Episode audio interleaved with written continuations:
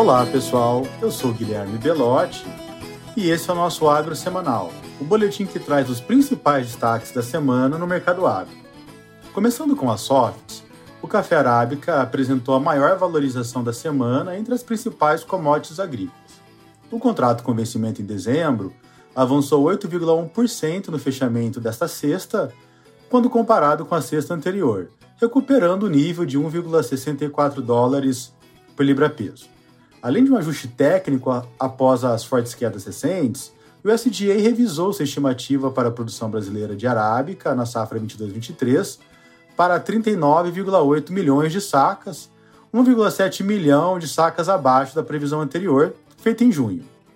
Já a produção do Robusta foi mantida em 22,8 milhões de sacas, totalizando assim 62,6 milhões de sacas de café.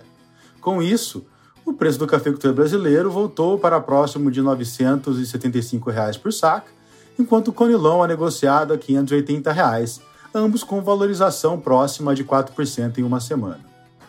No setor escuro-energético, a Única divulgou o relatório de safra do Centro-Sul referente à primeira quinzena de novembro, que trouxe moagem da Forte com 26 milhões de toneladas, uma alta de 109% quando comparado com a mesma quinzena de 2021.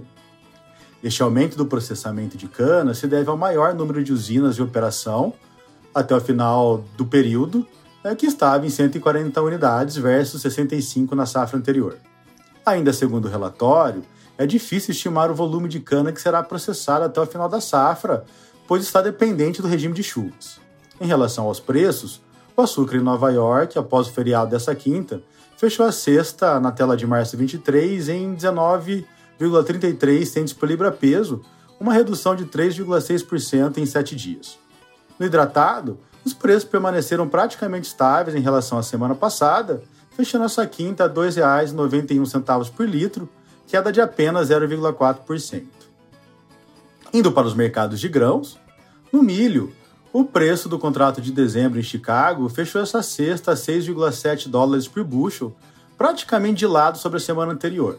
Durante a semana, algumas altas puderam ser observadas como reflexo da pressão por uma expansão da mistura G15 no Congresso dos Estados Unidos e das movimentações nos preços de energia.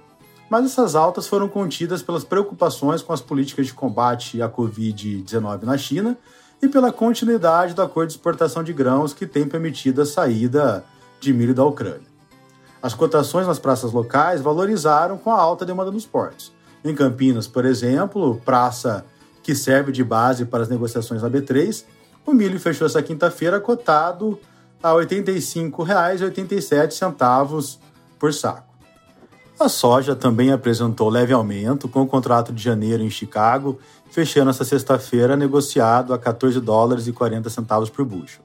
O mercado seguiu influenciado pelas preocupações com o clima na América do Sul, com alguns cinturões de produção apresentando chuvas menores que o esperado no centro-oeste aqui no Brasil e também na Argentina. No mercado local, as cotações também subiram na grande maioria das praças, com mais uma semana de desvalorização do real. Em Sorriso, por exemplo, a soja foi negociada a R$ 161,60 por saca nesta quinta-feira, alta de 1% desde o fim da semana passada.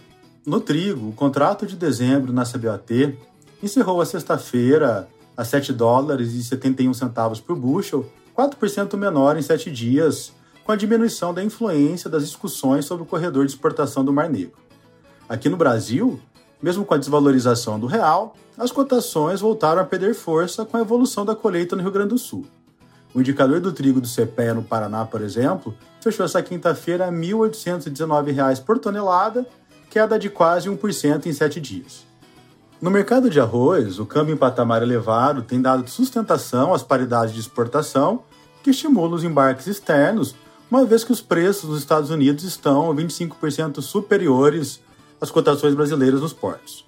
O preço do cereal em casca no estado gaúcho encerrou a última quinta-feira a 85 reais por saca, alta de 2,4% em sete dias.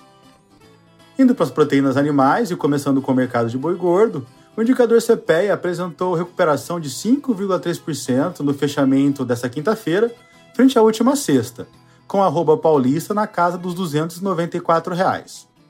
Porém, Em outros estados produtores importantes, caso de Minas Gerais, Goiás e Mato Grosso, os preços cederam, mostrando que o movimento de recuperação do animal não é generalizado, o que também ocorreu no mercado futuro do boi nos contratos com vencimento em janeiro em diante, que desvalorizaram levemente.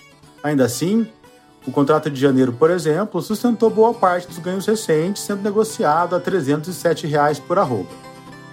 Do lado das carnes, essa também foi uma semana de leves quedas, tanto para a carcaça casada quanto para os preços das aves e suínos, que desvalorizaram entre 1 e 1,5%. Bem, pessoal, por hoje é isso. Bom final de semana e até a próxima sexta.